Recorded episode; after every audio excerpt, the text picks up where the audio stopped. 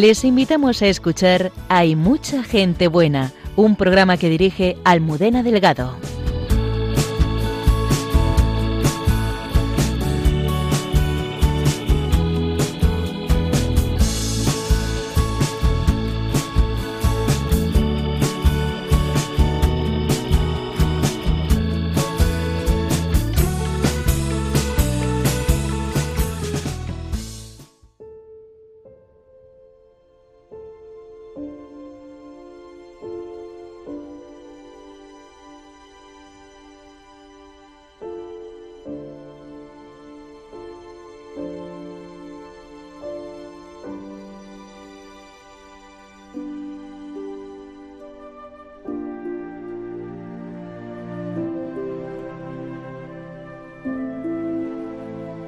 En este día en que hemos celebrado el camino de los Santos Magos desde Oriente al encuentro de Jesús en Belén, nos acompaña una peregrina que desde Occidente ha caminado durante casi un año al encuentro del Señor en los santos lugares.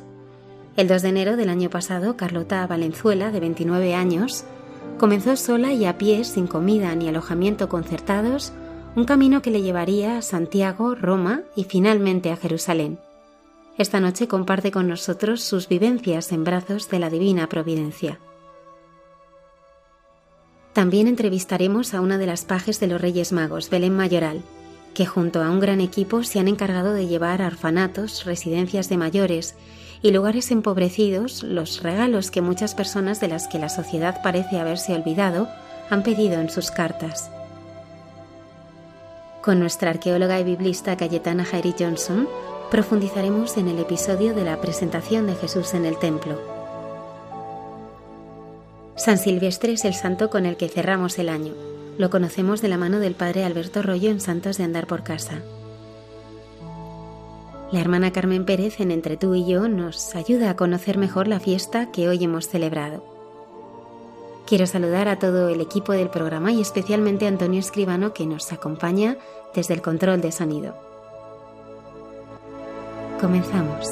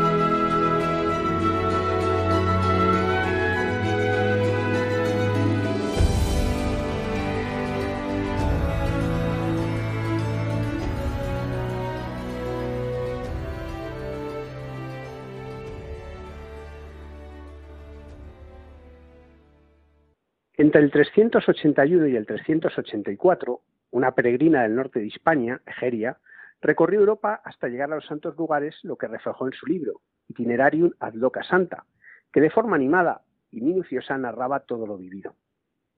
El 2 de enero del año 2022, una peregrina de Granada, Carlota Valenzuela, de 30 años, partió de Finisterre y hace poco llegaba a Jerusalén, dejando reflejada su intensa peregrinación en Instagram. Buenas noches, Carlota.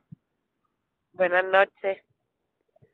¿Cuánto hay de peregrinación, cuánto de aventura y cuánto de locura en este año que has vivido camino de Jerusalén? Pues yo diría que las tres partes son prácticamente iguales y si hay alguna que le gana un poco de terreno a las demás es la de locura. ¿Cómo, bueno, en primer lugar, para que la gente sepa de qué estamos hablando, ¿cuál ha sido tu itinerario? ¿Qué camino has realizado?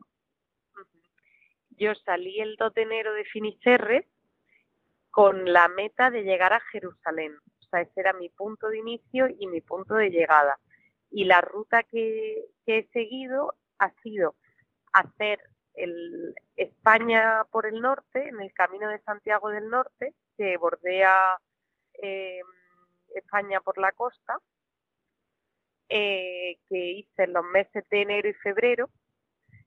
En los meses de marzo y abril crucé el sur de Francia, primero por el Prepirineo francés, después cruzando el macizo central y por último la costa azul y a principios de mayo entré en Italia, donde alargué de forma voluntaria el recorrido para ir hasta Roma. Sea, eh, hice durante los meses de mayo, junio julio Italia, porque entré por eh, Génova, fui hasta Roma y luego volví a subir hacia el norte para salir por Italia, por Trieste. Y en el mes de agosto eh, crucé Eslovenia y Croacia. En septiembre crucé Montenegro y Albania. Y en el mes de octubre em, crucé Grecia, primero por la costa oeste y luego por el norte de la península del Peloponeso. En, a final de octubre llegué a Atenas y lo que hice fue volar de Atenas a Chipre porque en Chipre me esperaba un barco que me llevó a Israel y en el mes de noviembre peregriné Israel, Tierra Santa. Carlota, ¿y esto lo has hecho solo tú? ¿Sin, más compañía? Efectivamente, esta peregrinación la he hecho sola, eh, aunque te diré que la compañía en oración ha sido mucho más fuerte de lo que yo me podría llegar a esperar. ¿Cómo has sentido tú esa oración a lo largo del camino? Yo nunca había sido consciente de la fuerza que tiene cuando alguien reza por ti primero porque nunca había pedido a la gente que rezase por mí y quizás también porque no había necesitado ese empujón. Y mm, en esta peregrinación se ha creado una familia preciosa en Instagram que ha ido siguiendo esta aventura y, mm, y gente que me ha ido contando que ha estado rezando por mí. No sabes cuántos momentos ha habido en los que he estado segura que en ese momento había alguien empezando por mí. Porque tú, sola, por, por caminos, algunos muy habitados, otros muy inhóspitos, ¿has sentido miedo en algún momento? Muchísimas veces. Muchas veces, sí. Pero eh, he llegado sana y salva al destino. ¿Y cómo se supera el miedo en esos momentos? Pues yo creo que lo primero es saber identificar si es un miedo útil o es un miedo inútil. Eh, yo identifico que un miedo útil es ese que sientes cuando eh, estás en un sitio en el que necesitas como concentrarte. Por ejemplo, estoy caminando por la cresta de una montaña y si me tropiezo, pues puedo caer. En una caída que puede ser mortal. Pues en ese momento yo siento un miedo útil lo que genera es mucha adrenalina en mi cuerpo, que me hace ponerme em, como muy alerta, muy concentrada, que hace que mi cuerpo esté tensionado y eso me ayuda a, digamos, pasar ese momento de más peligro con, un desempeño mejor. cuando te hablo de esto también te hablo de cuando oigo un ruido, voy caminando por un bosque y oigo un ruido, pues se, se pone en alerta este miedo útil que me, me avisa de que hay algo que se ha movido. Ya yo soy quien tiene que luego identificar es un animal, genera un peligro para mí, no lo genera. Yo creo que por una parte está ese miedo y luego el otro miedo que existe, el miedo inútil, que él que creo que suele asaltarnos, que el que te empieza a posar preguntas de ¿y si no encuentro un sitio donde dormir hoy? ¿y si me pasa algo? ¿y si físicamente no soy capaz? ¿y si me lesiono? ¿y si alguien me ataca? Y este miedo, pues un miedo completamente inútil que no te lleva a ningún sitio y que no te ayuda a superar los posibles problemas con los que te encuentras. Entonces mi forma de, de mm, enfrentar este miedo, creo que lo primero es sabiendo identificar si lo que estoy sintiendo es un miedo útil o un miedo inútil. Si es inútil, pues trabajo en bajar el volumen de ese miedo y si es un miedo útil, pues por supuesto trabajo, o sea, ponerme mano a la obra en esta situación. Carlota, vamos al principio. ¿Cómo surge en ti la idea o la inspiración de hacer este camino que, como tú decías, tiene mucho de locura? Pues surgió en oración, como surgen las cosas más bonitas. Eh, ahora identifico que había una etapa previa en la que de alguna forma yo me estaba poniendo a disposición y que mi oración, pues, un componente muy fuerte era decirle a Dios que yo estaba a disposición y que quería hacer su voluntad. Y, y en esta etapa de ponerme a disposición, pues voy sintiendo como que, que, me, que me va proponiendo, como que viene algo, eh, que viene una etapa diferente. Y hay un día en concreto en el que en oración yo siento que me propone peregrinar a ti a Jerusalén clarísimamente. Y, esto me genera tantísima paz y tantísima alegría que pienso, pues quizá hay una posibilidad remota de que yo verdaderamente esté haciendo de alguna forma la voluntad de Dios.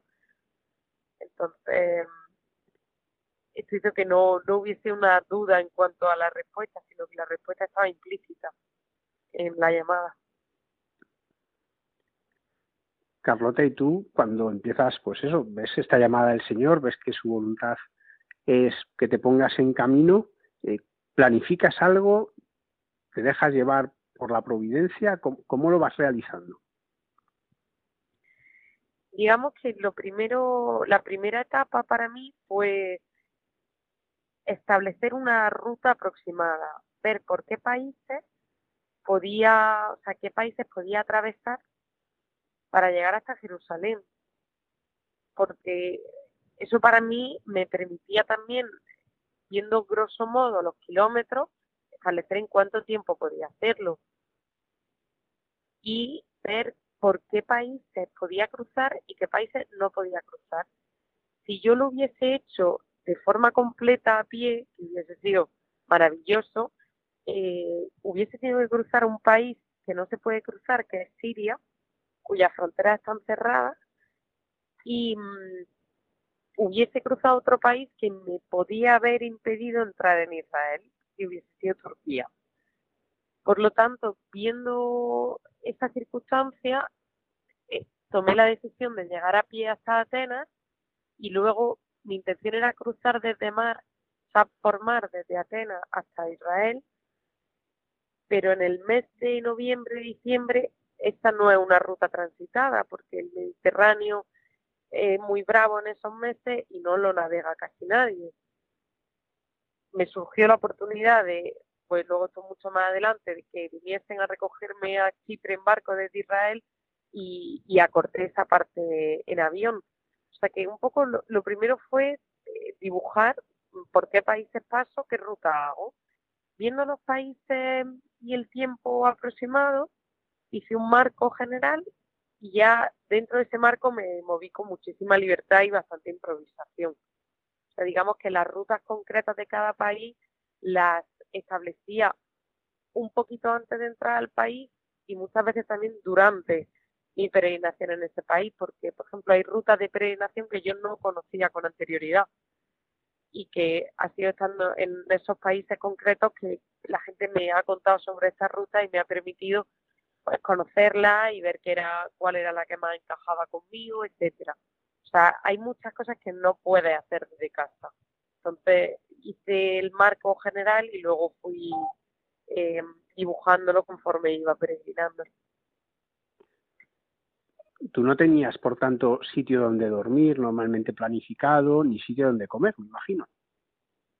Efectivamente. Esas eran las dos variables que más dejé a la improvisación.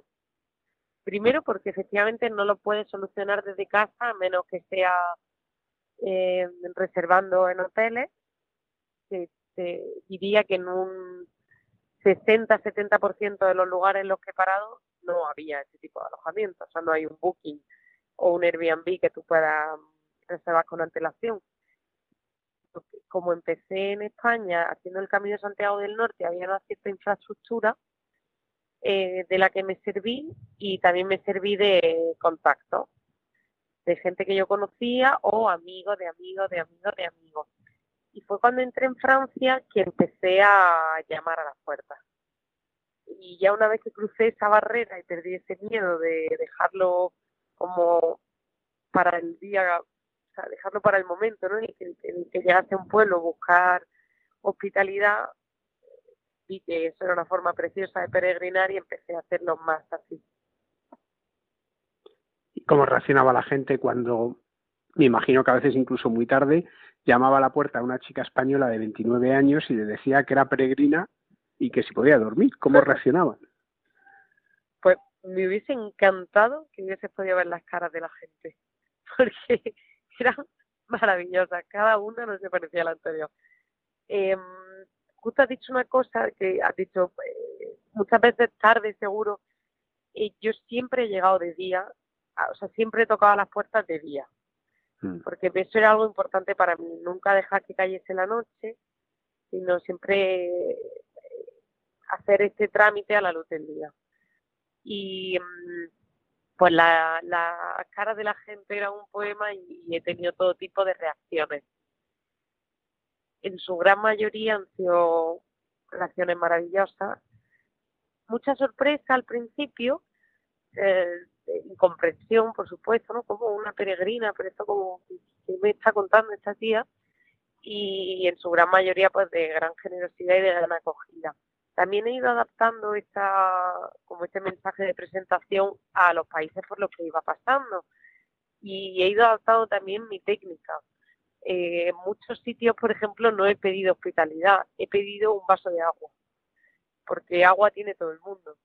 Entonces, al pedir agua, pues, si alguien va a tu casa y te pide agua, pues siempre le da agua, porque todo el mundo tiene agua corriente y entonces en el momento en el que me daban un vaso de agua, pues iniciaba la conversación y me preguntaban, pues, eh, ¿dónde vas con esa mochila y qué estás haciendo? Y ya le empezaba a contar, y peregrinando, ¿y dónde vas a dormir? Pues todavía no lo sé, pues ¿quieres quedarte en esa casa? O sea, digamos que surgía de, de forma de forma natural, que me invitasen a su casa, incluso muchas veces también en el mismo camino cuando iba caminando y alguien me veía con la mochila, me, preguntaba, o al llegar a un pueblo, la gente en la plaza del pueblo me, me, preguntaba o se generaba alguna conversación y de ahí salía muchas veces el alojamiento para ese día.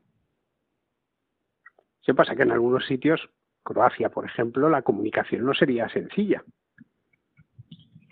Pues eh, tengo la suerte de hablar varios idiomas, el croata no está entre ellos, pero con el inglés, por ejemplo, en los Balcanes, con el inglés y el italiano lo he resuelto muy bien y en cada país al que llegaba eh, aprendía las cosas básicas de ese idioma. O sea, hola, gracias, buenos días, buenas tardes y, bueno, la frase mítica de soy una peregrina que busca hospitalidad.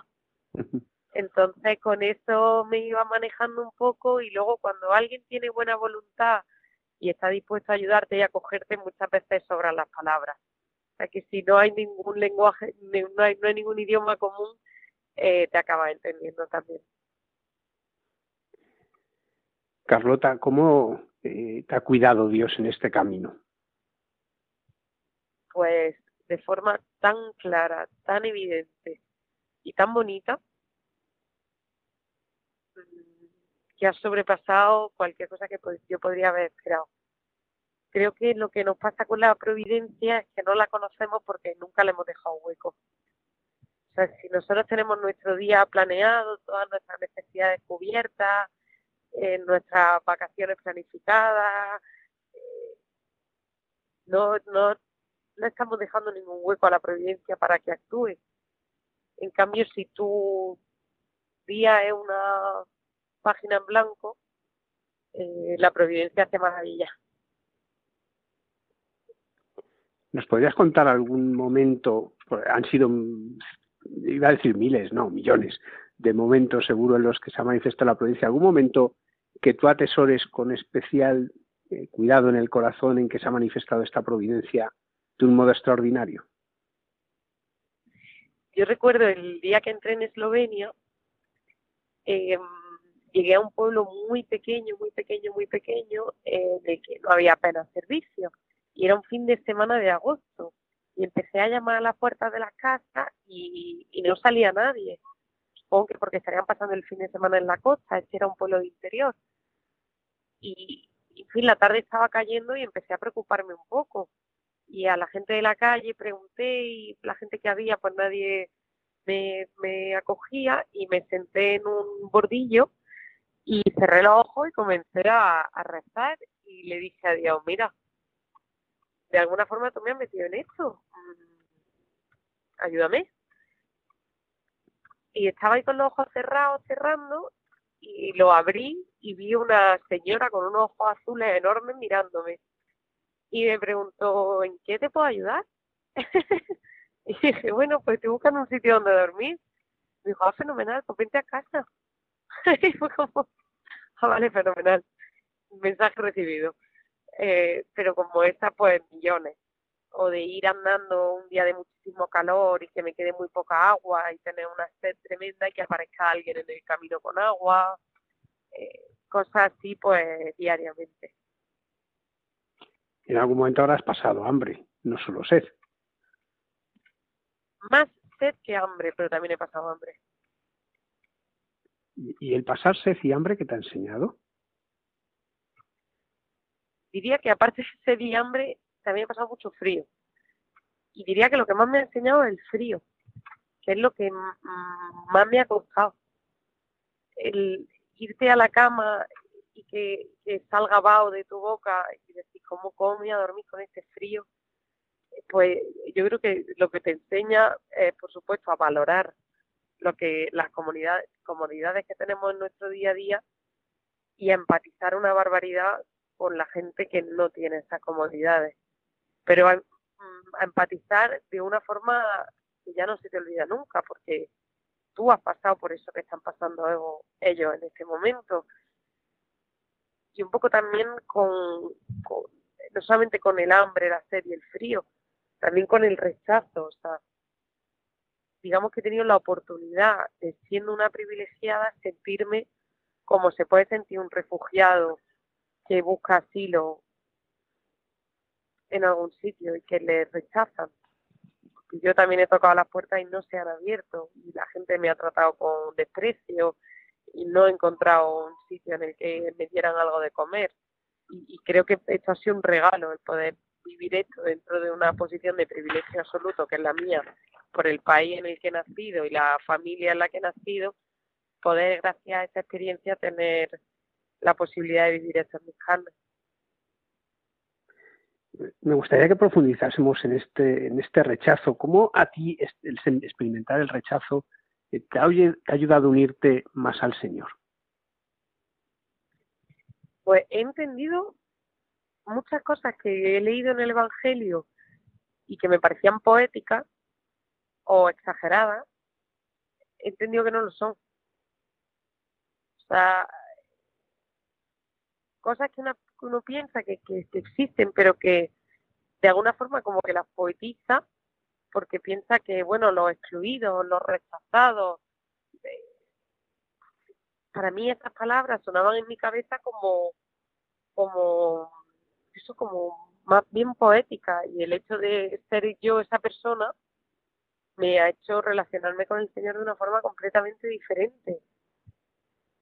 También de alguna forma el hecho de tocar a las puertas, por ejemplo, eh, del Evangelio de Mateo, eh, cuando, cuando esta, esta parte tan fuerte, del capítulo 25 me parece que es, que dice, porque tuve hambre y me diste comer, tuve sed y me diste beber, yo ahora leo eso y lo leo de otra forma. O sea, entiendo perfectamente lo que estaba diciendo Jesús en ese momento.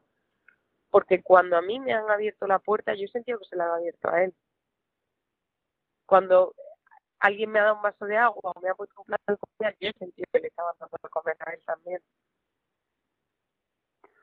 Carlota, tú lo que has realizado es una gran peregrinación que contiene varias peregrinaciones, porque el primer camino es de Finisterre a Santiago, eh, por lo cual es lo que siempre se llama la peregrinación, pero también hacer la romería a Roma, también haces, eh, que conviertes en palmero a Jerusalén, pero a la vez, como nos decías, también has recorrido otros caminos que son de, peregrinación eh, en otros lugares, en otros países.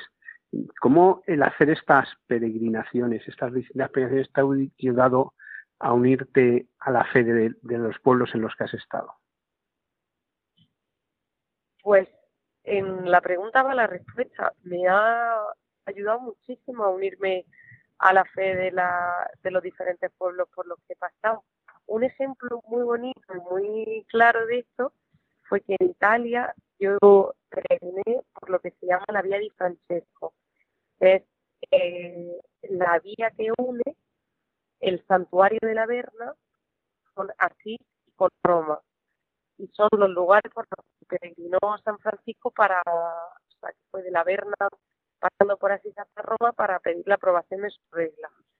Y la espiritualidad de San Francisco está tan viva en esta vía de peregrinación, en cada pueblo por el que pasaba, era lo que yo aprendía la sabiduría popular, o sea, era la plaza del pueblo que la gente habla, en, esas, las plazas la gente hablaba sobre San Francisco, eh, contaban anécdotas de cosas que habían pasado en su pueblo, eh, me he alojado en monasterios en las que los, los monjes me han contado eh, historias de San Francisco que pasaron allí.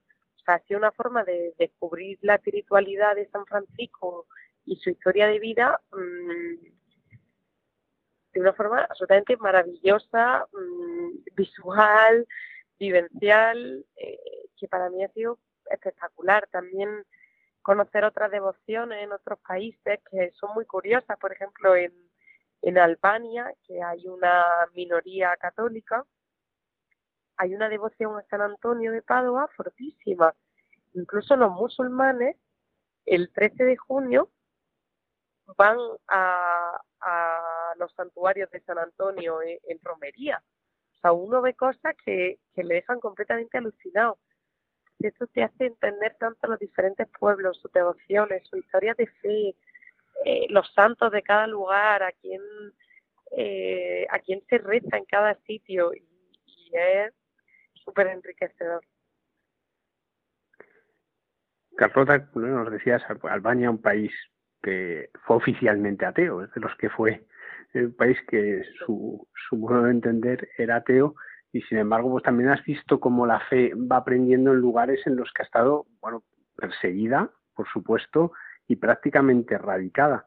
También este contacto con lugares en los que la fe ha sido tan perseguida a ti cómo te ha ayudado este contacto con, con los cristianos perseguidos para mí Albania te podría decir que es el país que más me ha impactado por las historias tan recientes de persecución, de mm, eh, campos de concentración, de miedo eh, hacia la fe.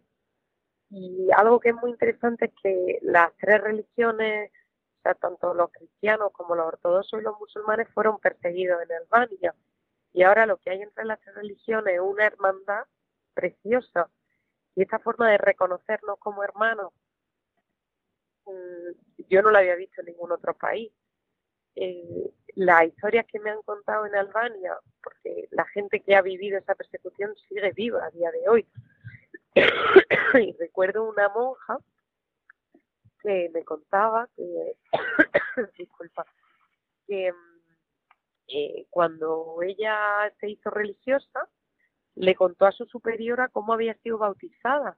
Y su superiora le dijo, bueno, ese no es un bautismo eh, oficial, porque cuando se acabó la dictadura comunista, em, los albaneses pensaban que la dictadura iba a volver, que, eso de que la dictadura se había acabado, que no era real. Pero lo que hicieron fue aprovechemos este momento para bautizar al máximo posible de gente para que cuando vuelva la dictadura, a la gente a la que asesinen, por lo menos que esté bautizada. Entonces hacían bautismos mm, en masa en las colinas de los pueblos eh, y, esta mm, religiosa eh, me contó que en su bautismo eh, se quedaron sin agua. Entonces el sacerdote le bautizaba con su saliva y que ella cuando se lo contó a su superiora, su superiora le dijo, pues eso no, no sé si es válido, vamos a tener que volver a bautizarte. Esta historia contada por gente, o sea, con gente con nombre, con cara, con, con su propia historia familiar, te hacen entender la historia de una manera que te cala completamente. Bueno, Carlota, he de decir que en el programa tuvimos una médico que bautizó con sus lágrimas a una niña. ¿eh? O sea que, que cada cuando lo contabas me lo has recordado. Sí, sí, se moría. Ya estaba de, voluntaria en, un sitio y, y, al no saber qué hacer no había agua y la bautizó con sus lágrimas. O sea que para que veas cómo, bueno, pues las cosas se repiten en cierta manera en tantos lugares. Carlota, eh, nos contabas antes que hubo un acontecimiento que fue lo del barco. Eh, ¿no lo ¿Podríamos profundizar en él cómo surgió lo de poder ir en barco? ¿Cómo poder llegar a Tierra Santa como tantos peregrinos a lo largo de la historia llegaron? Pues esta era una cosa que a mí me hacía muchísima ilusión, llegar en barco hasta Israel, porque mm, era, era, era algo que, que de alguna forma estaba muy presente en mi corazón, esta, esta ilusión de poder navegar hasta Israel. Esto lo conté en un programa de radio en la COPE, en una entrevista que me hicieron en julio. Yo estaba en Italia y me preguntaron, ¿cómo vas a llegar hasta Israel? Y yo conté, pues me encantaría llegar por mar, pero todavía no sé cómo. En ese momento que yo estaba haciendo esta entrevista en la COPE, había un israelí de origen uruguayo de viaje de negocio en España, en Sanlúcar de Barrameda. En ese momento estaba con la radio puesta y oyó mi entrevista. Esta persona se hizo una cuenta de Instagram para contactar conmigo y decirme, oye, yo tengo un barco en Israel, puedo ir a recogerte. Y cuando yo recibí ese mensaje no me lo podía creer. Decía, alguien que ha oído una entrevista mía en una radio me dice que, que coge su propio barco en Israel y viene navegando a buscarme. Y lo que este, esta persona, Claudio, me dijo fue, oye, en esta época del año, con lo movido que está el Mediterráneo, no me atrevo a ir hasta Grecia porque serían como dos semanas de navegación. Es muchísimo, es mar abierto. Pero me dijo, a Chipre sí me puedo acercar.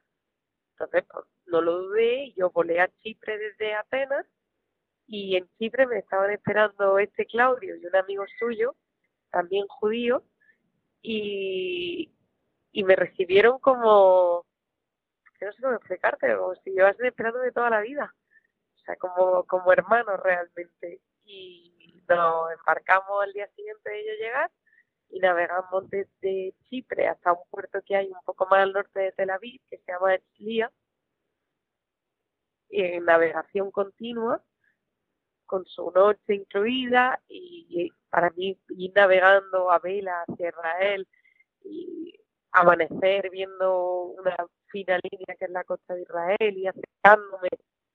Fue algo que también me hizo conectar, como te he dicho, con los peregrinos eh, de hace siglos, con esta Egeria que mencionaba eh, al principio del, programa y con otros tantísimos que han peregrinado a lo largo de la historia a Tierra Santa, con, con esa entrada por mar hacia la tierra de Israel.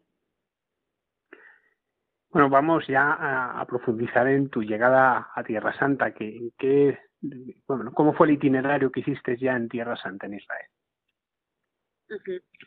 Pues comencé en el noroeste, en la ciudad de Haifa, eh, porque me, eh, tenía mucho sentido para mí, era por donde llegaban los cruzados y también donde desembarcaban la, la mayor parte de los peregrinos que iban a Tierra Santa. Entonces empecé en Haifa, de donde fui a la ciudad de Acre, y desde Acre eh, peregriné hacia Nazaret, haciendo una parada intermedia, y desde Nazaret fui hasta el mar de Galilea, también haciendo varias paradas en Cana de Galilea y en un kibutz judío, donde tuve la oportunidad de pasar un Shabbat también con una familia judía ortodoxa, un regalazo.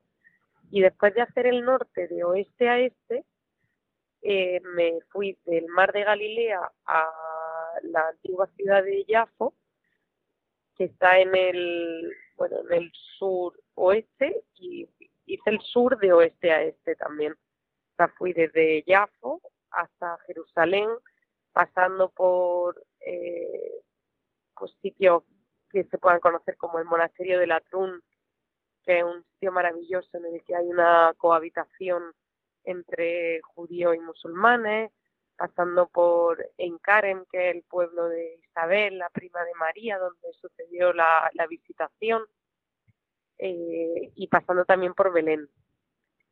Mi idea em, al inicio era, después de Belén, no, o sea, digamos, rodear Jerusalén por el sur, no entrar en Jerusalén, sino pasar por Belén y de Belén cruzar hacia el Jordán y hacer el Jordán, Jericó y ya desde ahí entrar en Jerusalén. Pero mis planes cambiaron en el último minuto porque mi abuela enfermó y decidí volverme a España un mes antes de lo que tenía previsto y entré en Jerusalén desde Belén directamente. En estos lugares, en los santos lugares, también me imagino que el plan era el mismo, es decir, que tú ibas y como peregrina donde te dejasen ir, ¿no? Donde te dejasen entrar. Efectivamente. ¿Cómo lo has vivido allí en ese en ese lugar precisamente, bueno, pues el como el Señor en el vientre de su madre ser rechazado en algún sitio, me imagino, eh, en otros sitios sentir esa hospitalidad eh, tan acendrada en algunos pueblos. Eh, ¿Cómo, ¿Cómo lo has vivido allí y en qué ha sido distinto a otros lugares en los que has estado? Para mí lo que ha sido distinto, más que la acogida, han sido entender las distancias, entender los paisajes, entender los, o sea, por ejemplo, algo muy curioso, ir andando desde Nazaret hasta Cana de Galilea, me hizo entender que son dos pueblos que son vecinos. O sea, que, que el primer milagro de Jesús en la boda de unos amigos de su familia, porque claro, son, son vecinos, viven al lado.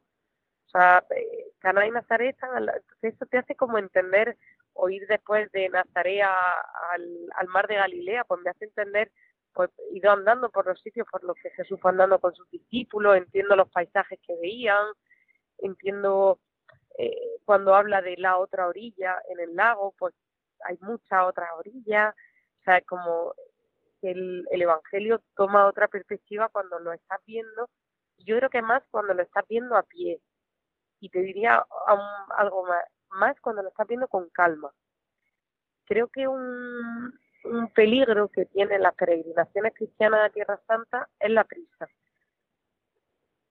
Eh, intentamos organizarlas para ir en una semana y, la, y el problema es que hay que ir corriendo en autobús de un sitio a otro y al final pues uno acaba por una parte aturdido porque el poder de los lugares santos es fortísimo y te deja un poco aturdido todo y segundo por las prisas porque que uno no, no, entiende muy bien el mapa eh, lo ha visto todo como muy rápido. Yo creo que la suerte que he tenido yo al hacerlo peregrinando a pie ha sido que he tenido mucho tiempo para ir digiriendo y para ir eh, leyendo el evangelio a la vez que iba por los lugares santos y ir como tomando esa esa perspectiva.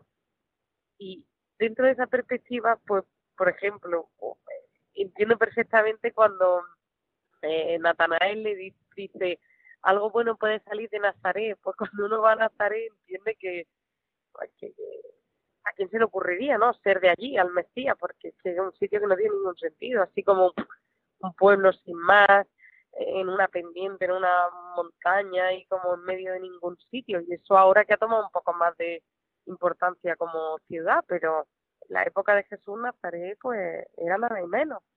Entonces, como todas esas cosas que vamos leyendo en el Evangelio, cuando uno está allí, pues, se ríe porque, porque entiende como esa perspectiva.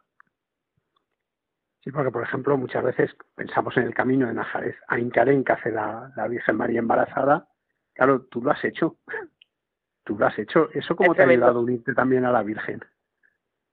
Totalmente. Bueno, y además, o sea, también pienso cuando va Belén embarazada.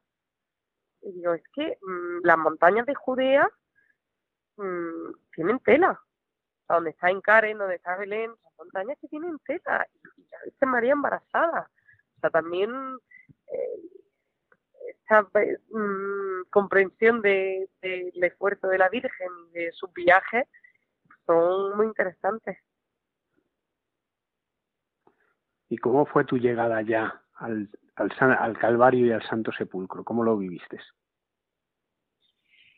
Pues lo viví, como te comentaba, con, una preocupación muy fuerte en mi corazón por, por la salud de mi abuela. Eh, que precipité un poco mi entrada a Jerusalén para volverme a estar con ella y, mm, y el día que decidí entrar en Jerusalén fue una decisión de un día para otro y, y te diré que no, no tenía nada de paz. Iba pensando, o sea, como que después de un año peregrinando, voy a llegar a Jerusalén y me sentía como el que no ha estudiado para un examen. Iba un examen sin haber estudiado, sin haber hecho los deberes, como ya he llegado a Jerusalén y no me he preparado lo suficiente y yo no estoy preparada para entrar en Jerusalén. bueno, ese día la verdad que fue un poco duro para mí y mm, iba bajando desde la iglesia de Betfagé es la iglesia que conmemora el lugar en el que Jesús mandó a sus discípulos eh, buscarle un burro para su entrada en lo que celebramos como el Domingo de Ramos. Y fui bajando desde Betfagé eh, eh, por el Monte de los Olivos y ya iba viendo Jerusalén, ya era como, después de un año, pues ya estoy aquí, pero un poco con esa intranquilidad. Y recuerdo que paré en Getsemaní eh, a saludar a un fraile franciscano con el que había hablado de hacer una semana de silencio en un eremitorio allí en Getsemaní y como finalmente no podía hacerla porque me volvía antes, aún así quise parar a saludarlo. Y tuve una conversación preciosa con él que yo le conté que eso, que estaba un poco preocupada y un poco intranquila por esa entrada en Jerusalén, que no me sentía como muy preparada y claro, me dijo, bueno, que nunca vas a estar preparada. Y esto no va de que tú estés preparada. Esto no va de tu fuerza, no va de tu capacidad. Cambia el foco, esto no va de ti, esto va de Dios. Y lleva toda la razón. Y pero le dije, ya, pero es que yo llevo un año esperando este momento. Y me dijo, ya, bueno, pues que yo llevo esperándote toda la eternidad. Y aquello le dio una vuelta absoluta a, cómo yo estaba enfrentando esa entrada a Jerusalén y esa conversación con Diego me, ubicó completamente y desde Getsemaní crucé la, la muralla de Jerusalén, entré, entré por la puerta de los leones, hice la vía dolorosa y llegué al Santo Sepulcro.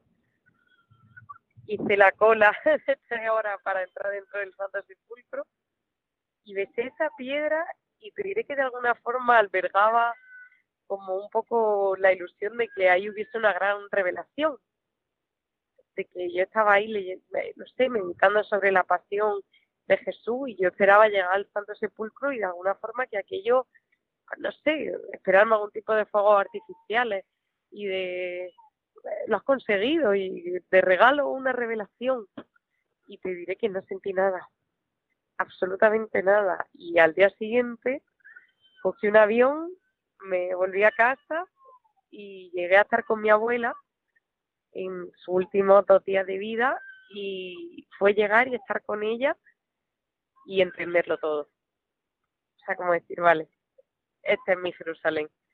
O sea, esa pasión sobre la que he estado meditando tanto está aquí ahora, pasando. O sea, estoy acompañando a mi abuela en su propia pasión. Y, y aquello para mí fue un regalo precioso. Carlota, ahora que ya has vuelto, que ya has vivido todo esto, que, has tenido la oportunidad, como nos contabas, eh, de vivir con tu abuela sus últimos momentos aquí entre nosotros, cuando miras a todo lo vivido, ¿qué es lo que principalmente descubres en tu corazón? Hay un descubrimiento que el que me ha eclipsado completamente y es lo amada que soy por Dios. creo que de alguna forma nunca me había creído del todo que Dios me ama de forma perfecta porque supongo que el, concepto del mérito siempre estaba en mi cabeza. Pues, he, sido educada en una cultura de mérito, del esfuerzo y pues si estudio saco buenas notas, si me porto bien tengo premios, si me porto mal tengo castigos y de alguna forma también había trasladado esto a mi relación con Dios y el sentirme pues indigna de su amor me hacía no sentirme querida. O sea, pues yo hago cosas que no están bien, entonces pues Dios no me querrá tanto. Y, y, en esta peregrinación he tumbado esa lógica del mérito y creo que, que mi mayor descubrimiento es que Dios me quiere de forma perfecta, infinita, y que no hay nada que yo pueda hacer para que Dios me quiera más y que no hay nada que yo pueda hacer para que Dios me quiera menos. Pues Carlota Valenzuela, muchísimas gracias por haber compartido con todos nuestros oyentes pues esta maravillosa peregrinación que aunque tú dices que tiene mucha mucho de locura, cuando te escuchamos tiene mucho de sensatez, la sensatez de ponerse en las manos de Dios y dejarse conducir. Y, pensando sobre todo en este día que, que acabamos de celebrar, el día de Epifanía del Señor, pues que ellos fueron de Oriente al encuentro de Cristo y tú has sido de Occidente también al encuentro de Cristo y nos has ayudado en esta noche a todos pues a vivirlo. Muchísimas gracias. Muchísimas gracias a vosotros.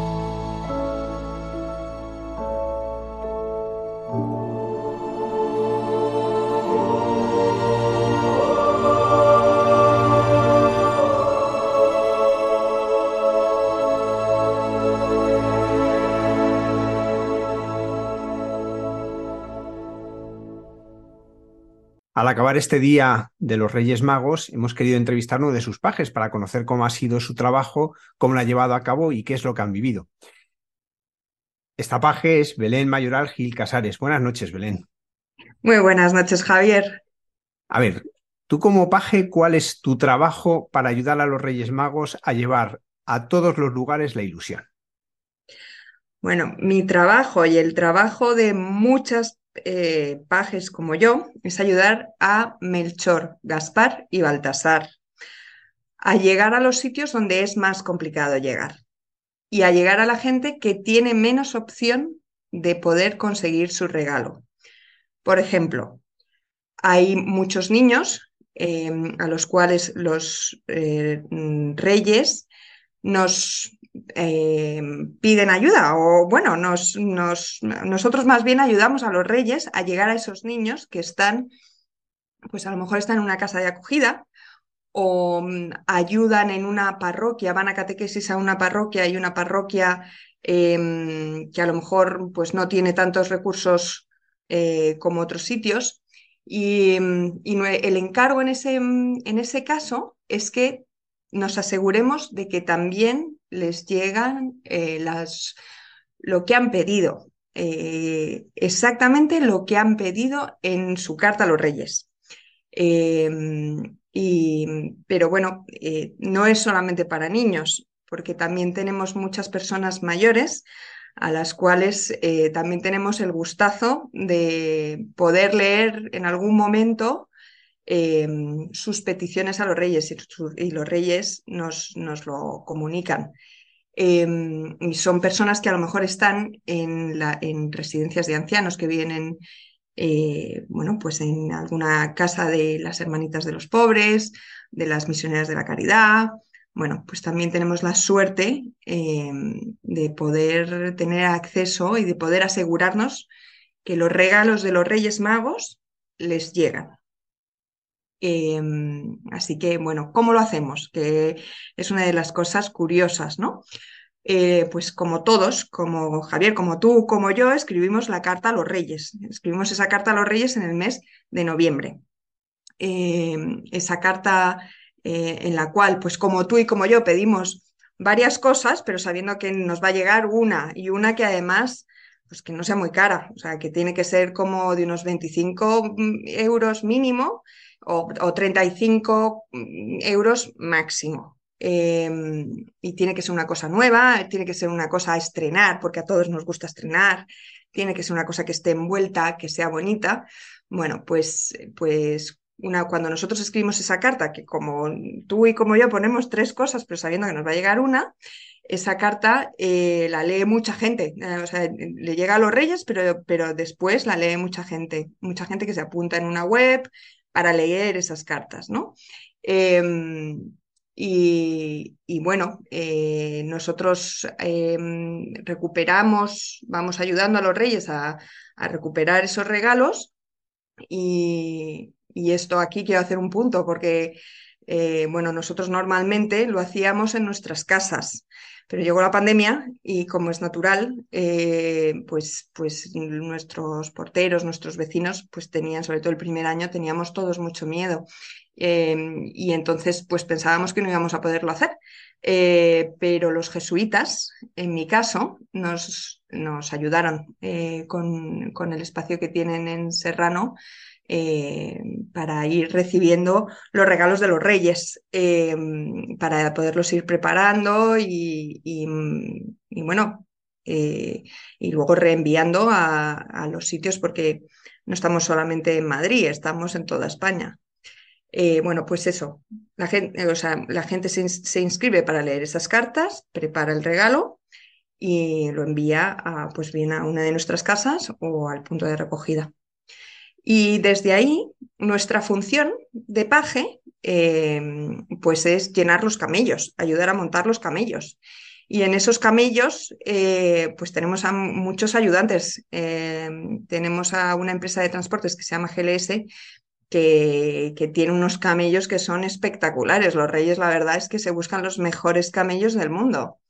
Y, luego los reyes tienen muchísimos pajes de gente que, que bueno, que, está infiltrada, pero que se mete y, nos, se, y se pone el turbante para poder reinar o la corona.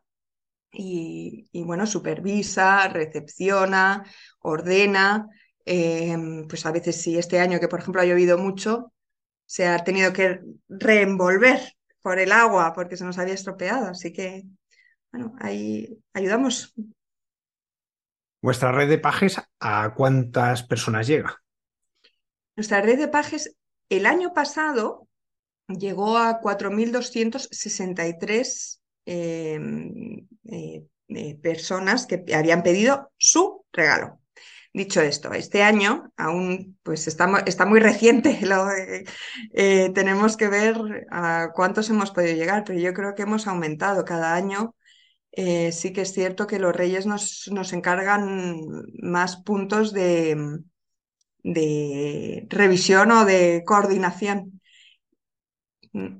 Evidentemente, esta fiesta de los reyes que hemos vivido siempre se ve como una fiesta de los niños, pero tú nos decías que también eh, bueno, hay muchos abuelos que no han perdido esa ilusión, que tal vez no tienen a veces familia ya, pero que no han perdido la ilusión. ¿Cómo se vive allí la llegada de los reyes? Bueno, es apoteósico, Javier. O sea, yo he de decir que a mí me encantan los niños y con la ilusión con la que viven las personas mayores a mí me da la vida, em, porque le meten un cariño a todo que es increíble. Yo las cartas que, o sea, que más me emocionan em, de las que leo eh, son las de las personas mayores, eh, sin duda, porque, bueno, eh, son muy conscientes de cómo es la vida, de y, realmente lo que les gusta es saber que al otro lado hay gente que está leyendo su carta, que los reyes han leído su carta, que nosotras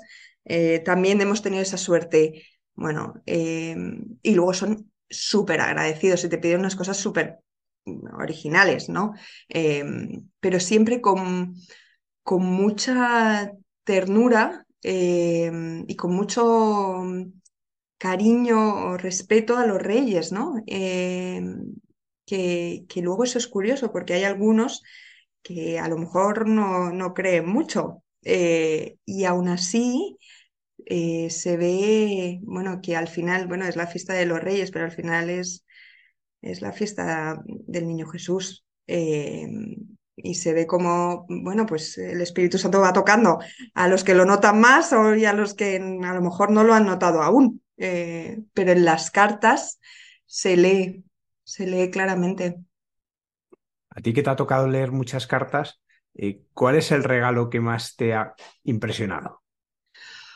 Muchos. Em, el regalo que más me ha impresionado probablemente fue la casualidad alrededor de ese regalo, que es uno de los centros que yo llevo está en Cádiz, en, bueno, en Cádiz, no voy a dar mucho más dato, pero eh, en la costa. Y, mm, y bueno, nada, eh, nosotros en ese centro sobre todo tenemos a niños, alguna persona mayor, pero sobre todo son niños. Entonces son un montón de cartas, trescientas y pico cartas que, nos, que leemos desde ahí. Y yo con las hay algunas que, que, bueno, que las ves con más detalle, otras que las lees, pero bueno, bien. Y las reparto entre las personas que eh, se inscriben en, mi, en, mi perfil, por así decirlo. Bueno, pues total, que está en la oficina, porque esto es otra de las cosas curiosas, todas trabajamos eh, fuera de casa Em, con lo cual lo compaginamos con nuestras rutinas de niños, de maridos y de oficinas. Estaba en la oficina y de repente me suena el móvil personal y lo cojo y me dice, hola, eh, mira, soy Sara. No, yo ni idea quién es Sara. Me dice, me he inscrito, tal, estoy leyendo una de las cartas, bla, bla, bla. Y es que me ha tocado la carta de una persona que se llama Sara también, que pedía que era una mamá que estaba a punto de dar a luz a mm, su niño, que curiosamente nació el 6 de enero. Em, y claro, esta madre había pedido, había escrito su carta eh, para ella y para su bebé en noviembre. Bueno, ponía, me queda un mes para dar a luz, eh, soy madre soltera y, bueno, eh, pues estoy pidiendo para mi niño, o sea, tenía 18 años tal, y entonces me llama esta segunda, o sea, esta Sara, uno, que es de Extremadura, de un pueblo de Extremadura. Y me dice, mira, em, te llamo para ver si me pudieses dar más datos de Sara 2, em, porque yo también soy madre soltera. Eh, mi hijo tiene seis meses en estos momentos. Yo sé lo que es eh, enfrentarte a una avenida de un bebé. Em, y aparte de lo que me pide, que sí, genial, a mí me gustaría irle enviando lo que le queda pequeño a mi hijo, porque yo tengo una tía en mi pueblo que es súper generosa y me va proveyendo de un montón de cosas y se le queda pequeño el niño, entonces me haría ilusión que me dieras los datos para podérselos enviar. Claro, yo no, podría, no paraba de llorar cuando me lo dijo, de tener esa delicadeza de pensar más allá eh, de lo que estabas leyendo, ¿no? Entonces eh, quedé con el sacerdote que lleva esa parroquia en preguntárselo a la madre, que por supuesto aún está dando saltos de alegría. Em, y, desde entonces hasta, vamos, las, mis últimas noticias es que seguían enviándose ropa, pero no ropa, cunita, carrito, eh, que, tenemos que pensar lo que es desde un pueblo de Extremadura hasta otro de la provincia de Cádiz. Ese fue yo creo que es el que más me, me ha conmovido. Eh, pero vamos, de, ese es el más grande. eh, pero he visto muchos milagros pequeños o casualidades. Belén, cuando alguno te esté escuchando dirá, pues si la ilusión de mi vida ha sido ser paje de los Reyes Magos, ¿qué puede hacer para ser paje como lo eres tú? Bueno, lo primero, portarse bien, porque hay que predicar con el ejemplo. Eh, yo no me porto muy bien, pero normalmente el resto de los pajes me tiran de las orejas cada vez que, eh, porque los reyes lo ven todo. Entonces, hay lo primero, eh, predicar con el ejemplo. Lo segundo, rezar, que también es importante para que esto salga bien y llegue a todas partes. Y lo tercero, eh, inscribirse en una página web, como todo en esta vida, que se llama, o sea, que es www.reyesmagosdeverdad.org. Ahora mismo, pues eh, siendo el día que es, eh, la hemos cerrado ya hasta, hasta la campaña que viene, em, que empezamos pues en, en septiembre, poco más o menos. Eh, bueno, realmente para los, los, centros que nos envían los Reyes Magos, para ir a verlos, ir a, eh, empieza antes del verano, porque lo que procuramos en verano es, ir a conocer eh, todos los sitios donde nos mandan los Reyes. para ver si, pues, de qué se trata, si, cómo es el tipo de ayuda que necesitan. bueno, para, para, saber, y luego pasar reporte a los Reyes, claro. Claro, y para saber si hay que entrar por la chimenea, por la ventana, porque eso es importante, porque eso les hace ganar tiempo.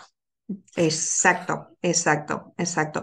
Y, luego hablar de si les vamos a poner vino o roscón. Muy bien, Belén, pues muchísimas gracias por tu tarea apasionante que ha ayudado a que en este día, pues muchos eh, niños y muchos ancianos también hayan podido disfrutar con los reyes y hayan podido seguir viviendo pues lo que es el día de hoy. Pues un día, a mí a veces habla de magia, no me gusta de magia, un día de fe y de alegría. Muchísimas gracias. ¿Puedo hacer una última petición, padre Por supuesto. A mí me gustaría que si hay alguien me está oyendo y quiere, bueno, mm, ser lector o escuchar a los reyes también, que no lo dejásemos solo para reyes, porque hay muchas formas preciosas de poder seguir ayudando durante todo el año. Y, bueno, y que eso los reyes lo ven. Eh, y, aunque nos quieren igual, hagamos, nuestro Señor nos quiere igual, hagamos lo que hagamos, siempre es muy agradable lo de estar durante el año echando una mano en la parroquia, echando una mano en un centro de acogida, en un comedor social o yendo a visitar a un pariente enfermo. Hoy que ha sido un día de recibir, sin embargo, no podemos olvidar que hay mucha más dicha, mucha más alegría y mucha más gracia en dar que en recibir. Pues muchísimas gracias, Belén, por, por ser paje de los Reyes Magos y ayudar a que otros lo sean. Muchas gracias, Padre Javier.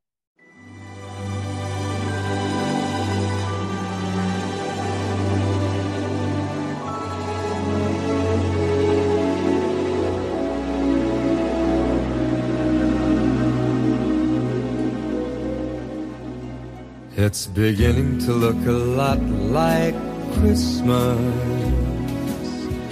everywhere you go.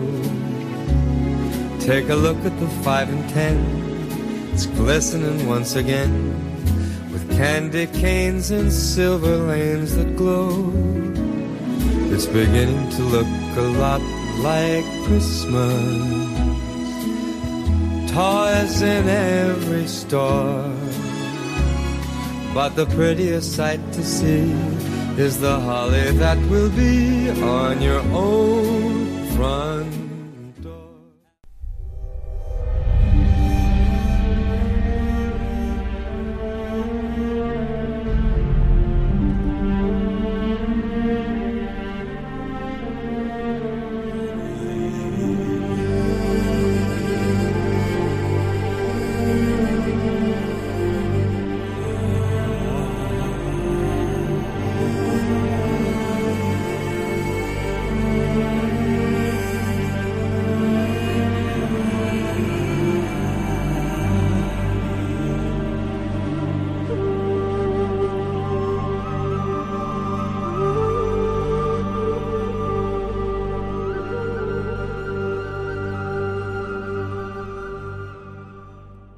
Buenas noches de paz y bien, queridos amigos de esta sección llamada Jesús en su tierra de Radio María.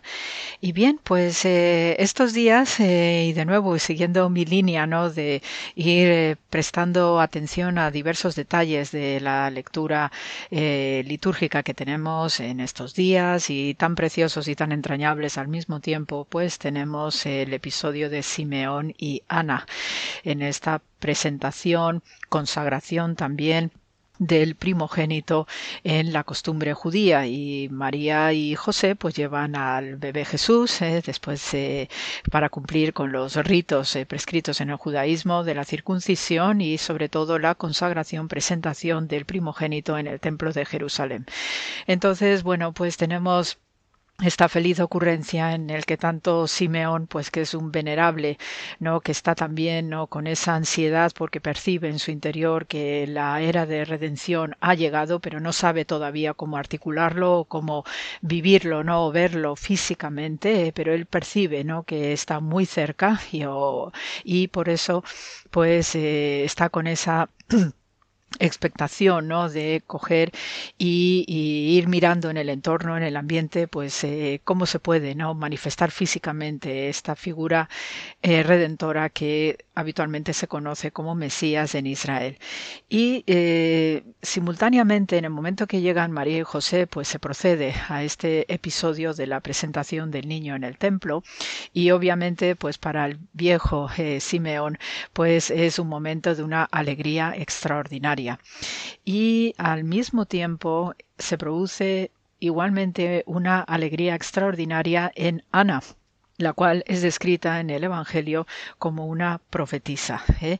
Entonces, eh, por la forma del relato que tenemos en el Evangelio, en el relato de Lucas, pues eh, la, la, forma literaria también es muy elocuente a la hora de cómo introducirnos los personajes bíblicos. Y esto también es una marca continua de todos los textos literarios que podéis conocer.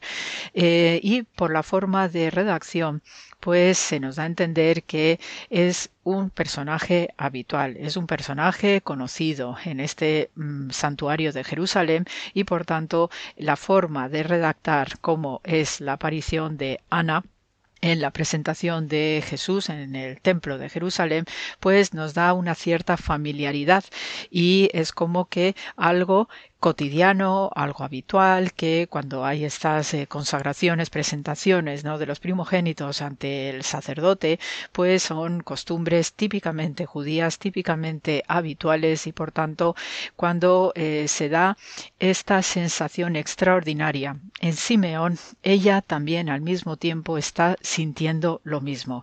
Y esto nos enlaza profundamente con el concepto, con el concepto perdón, que más de uno me habéis eh, oído hablar sobre el justo de Israel, puesto que los dos son considerados justos de Israel.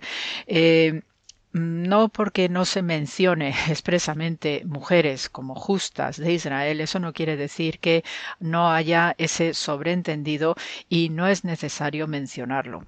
De hecho, ya sabéis que el papel de la mujer en la Biblia, tanto en el Antiguo como en el Nuevo Testamento, aparece en momentos muy especiales, muy singulares, muy reveladores, además, y por tanto no es necesario, a ojos del redactor bíblico, pues destacar más elementos porque todo el mundo reconoce en la actuación de determinados personajes bíblicos esas grandes figuras que tienen una profunda conexión con este concepto del justo de Israel.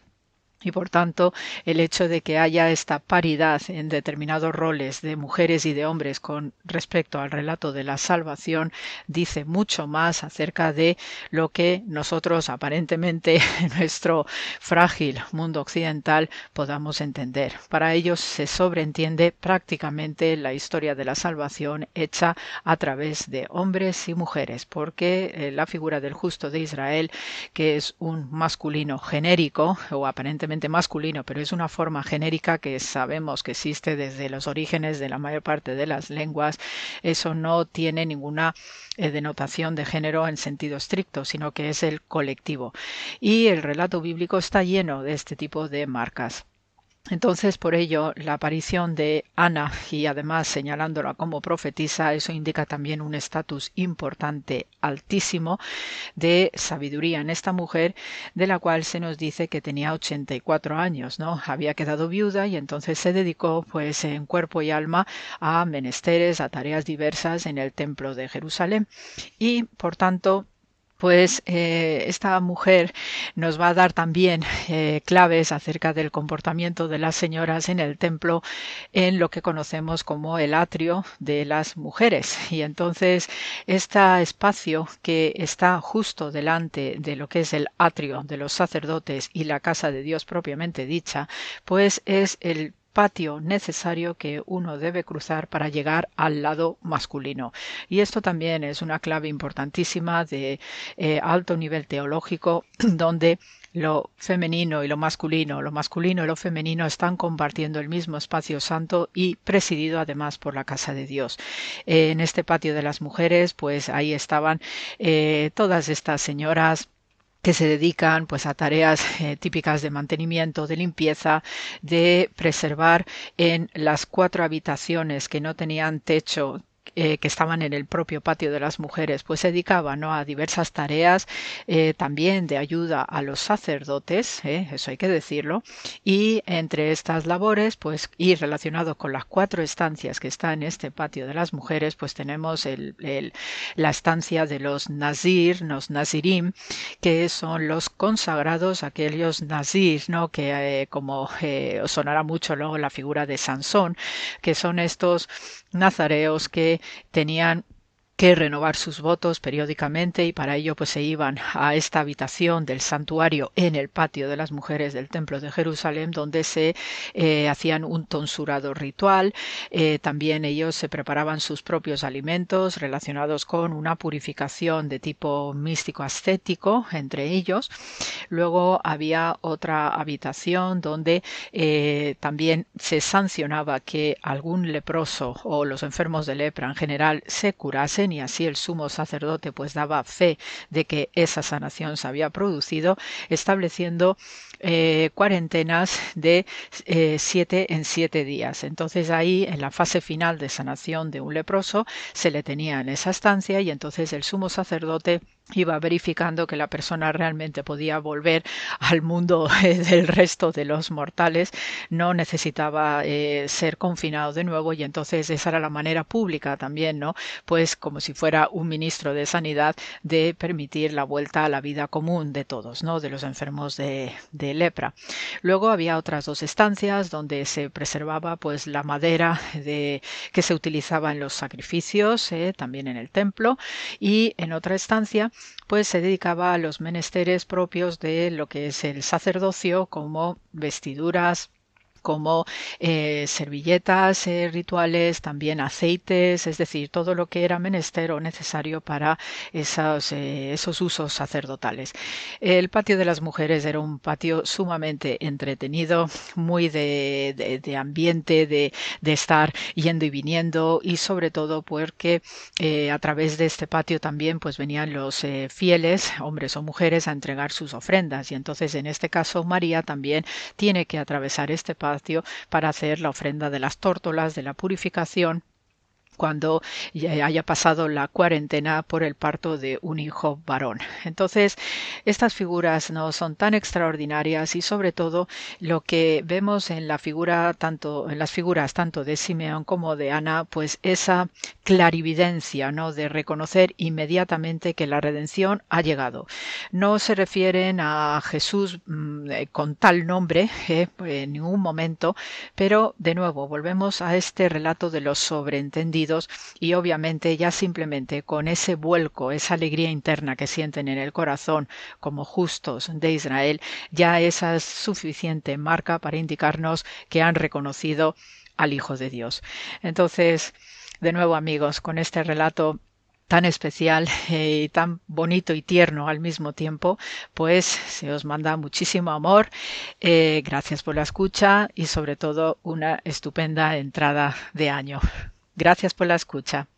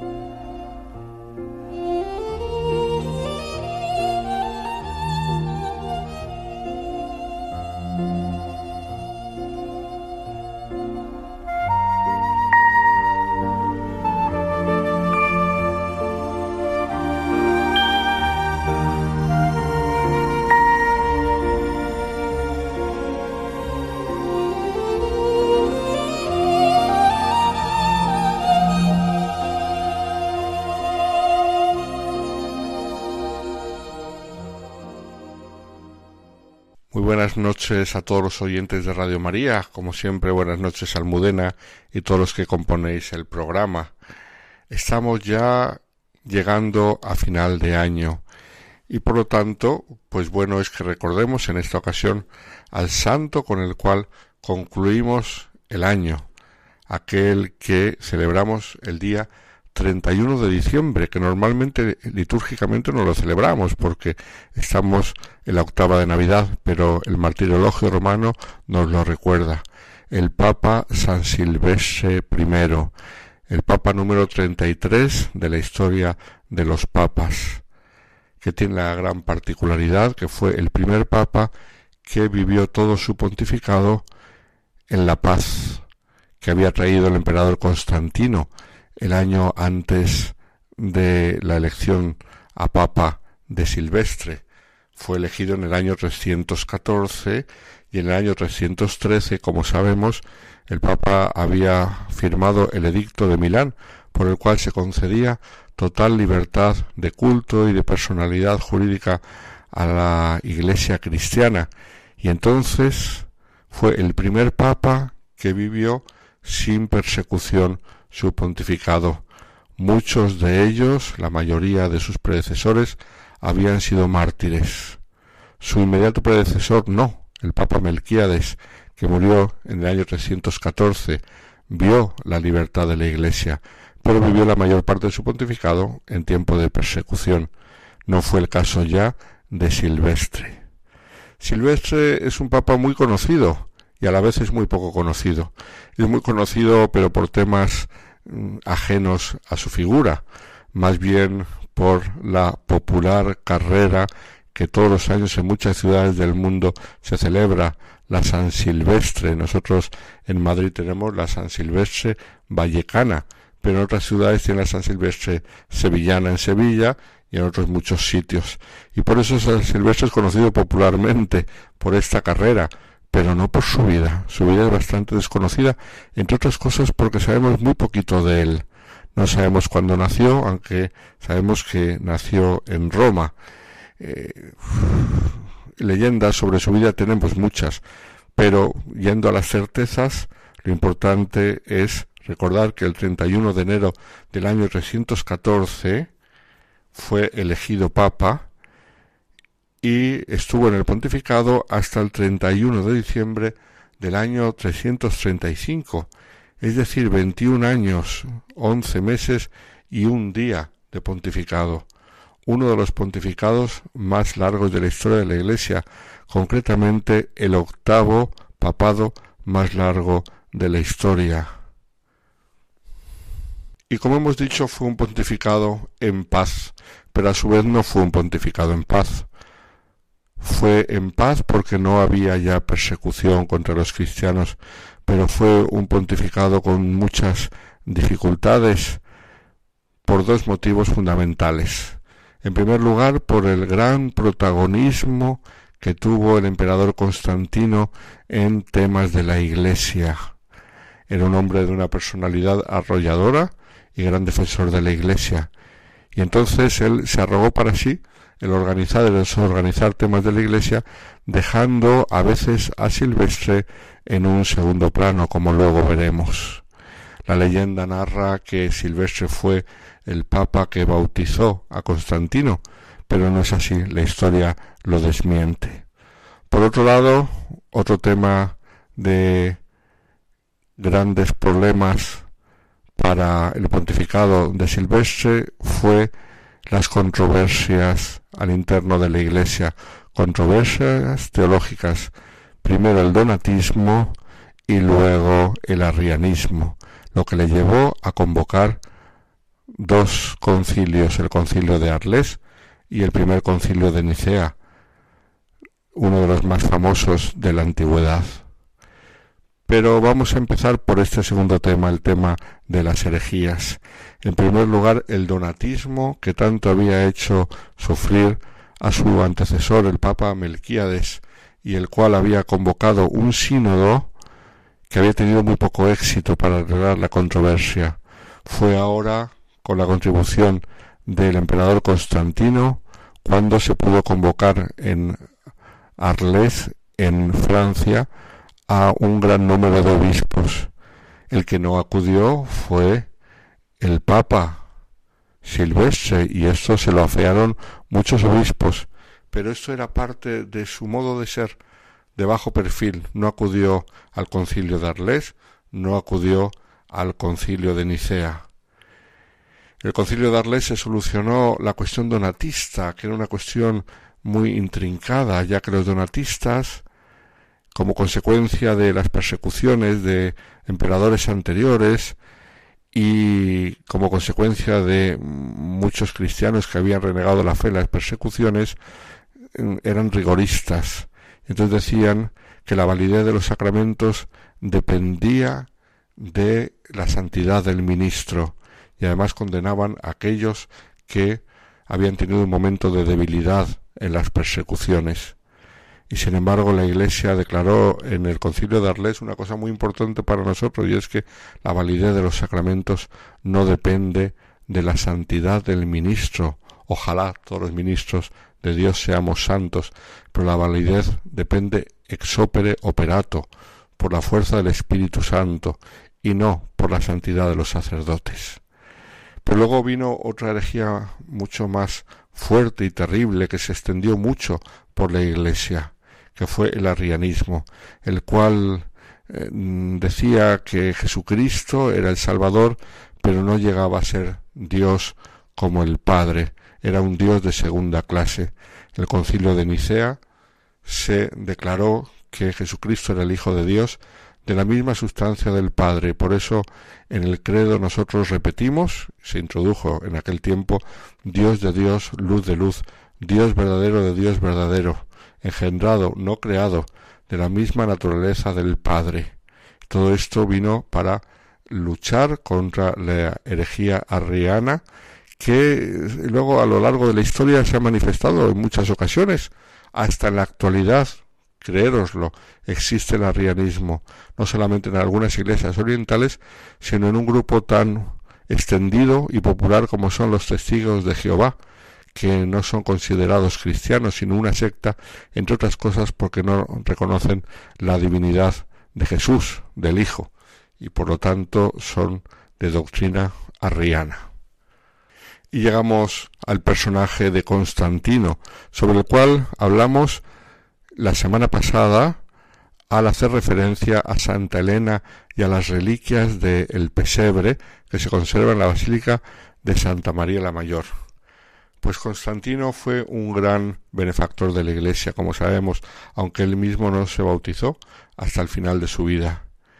Y en tiempo del Papa Silvestre no solamente colaboró con la Iglesia, por ejemplo, presidiendo el concilio de Nicea, al cual tampoco acudió, el Papa Silvestre, sino que mandó dos emisarios y favoreciendo el concilio de Arles, sino en la ciudad de Roma queriendo honorar los lugares santos de las reliquias de los mártires y por lo tanto él hizo construir la basílica de San Pedro en la colina vaticana, la basílica de San Pablo extramuros en la vía ostiense, la basílica de San Lorenzo Extramuros, cerca del cementerio del verano, que así se llama, la Basílica de Santa Cruz en Jerusalén, con todas las reliquias que su madre Santa Elena había traído de Tierra Santa, y además fue el que concluyó e impulsó mm, la Basílica de San Juan de Letrán, que como sabemos está en la colina mm, laterana y que había sido una donación privada que se había hecho a, la figura del Papa y en la cual se construyó esta basílica, la primera en la cristiandad dedicada a Jesucristo. Sabemos que en San Juan de Letrán su nombre auténtico es Basílica del Santísimo Salvador y San Juan de Letrán y está dedicada en primer lugar a la figura del Salvador y, y de modo subsidiario a la figura de San Juan de Letrán. Pues todas estas basílicas que construyó Constantino las hizo durante el pontificado del Papa Silvestre, antes de trasladarse definitivamente al oriente, porque en el año, sabemos, en el año 330, Constantino se fue a vivir al oriente y construyó lo que sería la nueva Roma, Constantinopla, que debe el nombre precisamente al emperador y que hoy en día es la ciudad de Estambul. Allí se construyó la gran basílica de Agia Sofía, de Santa Sofía, dedicada a la divina sabiduría de Dios. Las relaciones de Constantino con el Papa Silvestre fueron muy buenas, aunque el Papa Silvestre quedó un poco eh, en la sombra ante la personalidad tan arrolladora de Constantino. Y sin embargo fue un papa muy bueno, un papa santo, como los treinta y dos papas anteriores, sin ser mártir, y como los dieciséis papas posteriores a él. Fue una época de grandes papas santos, un hombre que se preocupó mucho por la liturgia, se preocupó por la vida de los sacerdotes, se preocupó, como hemos visto, por la doctrina de la Iglesia para que los fieles cristianos pudiesen saber lo que tenían que creer y no viviesen en la duda y en la incertidumbre. Papa San Silvestre murió en el año 335 eh, después de una vida tranquila y un pontificado fecundo, pues este Papa tan grande y a la vez tan discreto, para todos nosotros es un ejemplo por su amor a la Iglesia, por su amor a la verdad. Ojalá aprendamos todos de este ejemplo luminoso y junto a San Silvestre concluyamos bien este año y empecemos el año nuevo con la bendición de Dios. Eso es lo que os deseo a todos vosotros oyentes de Radio María. Ha sido un placer estar este año con vosotros desde Getafe. El sacerdote Alberto Rollo os desea a todos feliz año nuevo.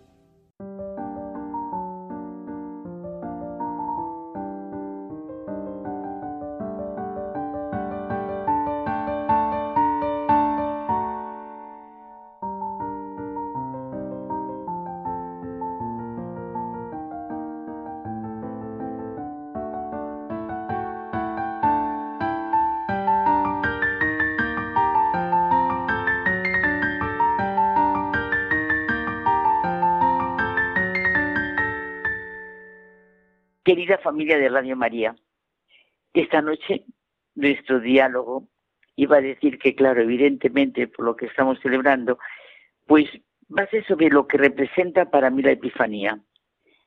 Epifanía, todos sabemos que significa manifestación de una realidad, es una palabra preciosa que viene del griego, que nos habla de luz, mostrar, brillar, ¿verdad? algo diáfano. La fuerza y la vida no son sino epifanías de la última realidad.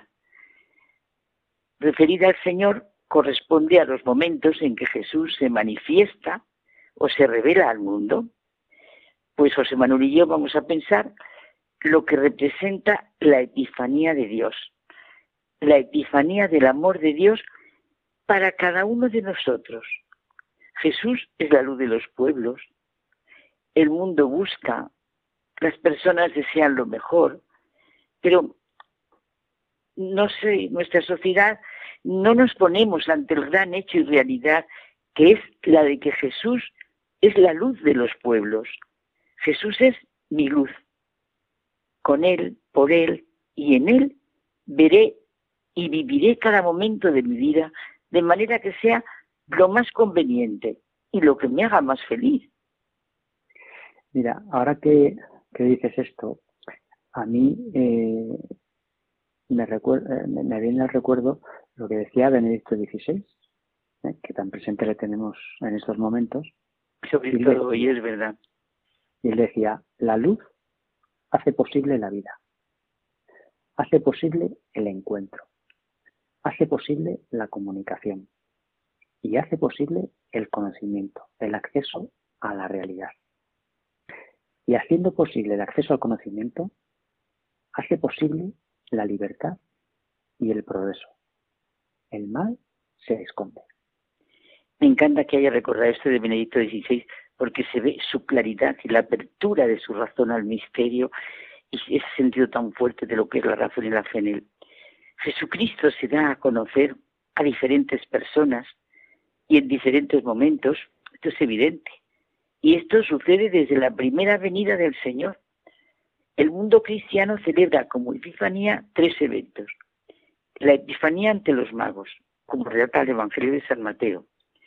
La Epifanía a San Juan Bautista en el Jordán, en el bautismo de Jesús, que relatan los cuatro evangelistas. Este es mi hijo amado en quien me complazco. Y la Epifanía a sus discípulos en el comienzo de su vida pública, con el milagro de Cana, en el que escuchamos las palabras de María que yo creo que no olvidamos nunca de nuestra madre, haced lo que Él os diga. Y es que la celebración de la Epifanía, ¿eh? que muchos conocen, es la que corresponde al día 6 de enero de cada año. Pero tiene que abrirnos, tenemos que abrirnos a las otras dos celebraciones tan concretas de la Epifanía, como son, como tú has dicho, el bautismo de Jesús en el Jordán el primer, el primer milagro de Jesús en las bodas de Cana. Claro, por eso los padres de la Iglesia asociaron muy pronto la Epifanía ante los reyes con esos dos acontecimientos en los que Jesús manifestó su gloria, lo que tú has dicho, bautismo en el río Jordán y las bodas de Cana. Bueno, y fíjate que fue incluso San Juan Pablo II estos dos acontecimientos los hizo formar parte del nuevo ciclo de los misterios del Rosario. Misterios de luz y misterios luminosos. Ahora, fíjate, en cada uno de los misterios, yo es que estoy rezando así al Rosario, Cristo es epifanía para nosotros. Manifestación, fuerza, vida y luz. Con los ojos de María, por tanto, contemplamos estos misterios en las epifanías del Señor, luz, no nos cansemos de sentirlo y vivirlo, luz y salvación del mundo. Podemos rezar así el rosario, sintiéndonos de la mano de nuestra Madre y viendo paso a paso esas epifanías tan concretas del Hijo de Dios, todos los misterios del rosario. Oye, me viene uno de los sermones que yo he comentado contigo de San Bernardo, que sabes que me está haciendo mucho bien sobre las venidas del Señor. Celebramos en Navidad la primera venida del Señor. Y en lo que se llama la segunda venida, la última, contemplaremos toda la salvación, la recapitulación de todo el plan vital de Dios, su retorno glorioso, su venida en gloria y majestad, cuando Dios será todo en todos y cuando todo será reunido y recapitulado en Cristo. Pero San Bernardo que ese es el punto que a mí me ha tocado, piensa como en una segunda venida, en el sentido, entre esas dos importantes. En el encuentro, tan importantes para nosotros es esta, en el encuentro con cada ser humano en cada momento de la historia, en cada momento de nuestra vida. Esta, entre comillas, segunda venida es el camino que nos conduce de la primera a la última, a la plena venida. En la primera venida Cristo nos muestra nuestra redención. En esta segunda venida, esta es la epifanía constante del Señor a cada uno de nosotros. En nosotros está vivir todo el Evangelio, desde el nacimiento de Jesús hasta su ascensión gloriosa y venida del Espíritu Santo, la asunción de María a los cielos y su coronación como reina de cielos y tierras. Y fíjate que nos lo dice Jesús en la última cena. El que me ama guardará mi palabra y mi Padre lo amará. Y vendremos a Él y haremos morada en Él. Esta presencia del Señor, esta epifanía eh, a cada uno de nosotros, es la gracia que nos santifica, que nos libera, que nos hace vivir en la verdad, que nos perfecciona para hacernos capaces de vivir con Dios, de obrar por su amor. Se nos da de manera muy concreta y especial en los sacramentos. Obviamente son lugares privilegiados de nuestro encuentro con Dios, ¿eh?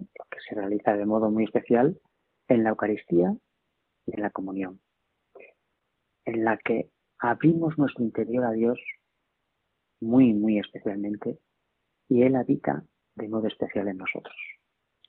Esta presencia de Jesús en nosotros hace que Él entre en mi tiempo, en mi vida, de tal modo que si lo dejamos actuar, si nos abrimos a su presencia, si otra cosa es la presencia de Dios en nosotros, en nuestras circunstancias, pues podemos decir que nuestras acciones son también acciones de Dios que obran el mundo a través nuestro.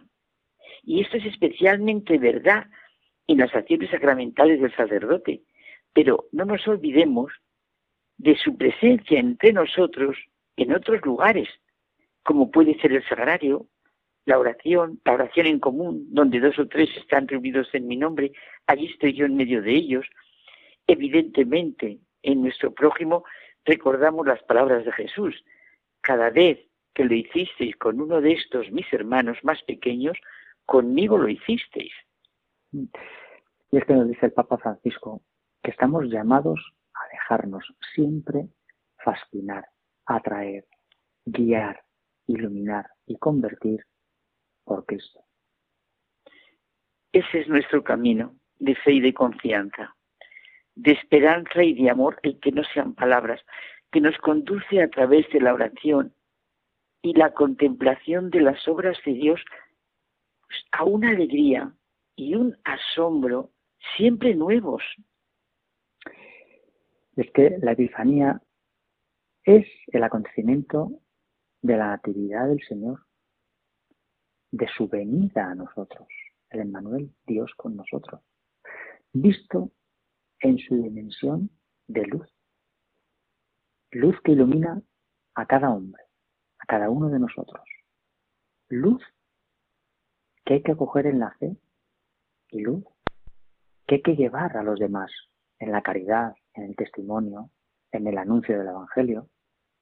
Mira, en este contexto nos recordaba el Papa Francisco que resuenan en nuestro tiempo muy fuertemente las palabras de Isaías.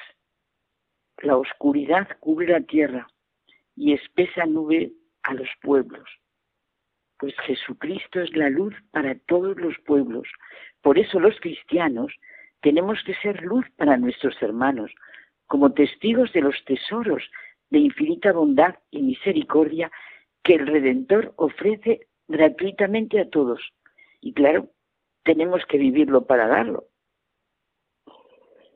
Pues Carmen, mm, yo creo que nos tenemos que despedir de momento, ¿no? Sí, y pensar mucho en lo que representa para mí la Epifanía. Bueno, pues hasta la semana que viene. Hasta la semana que viene.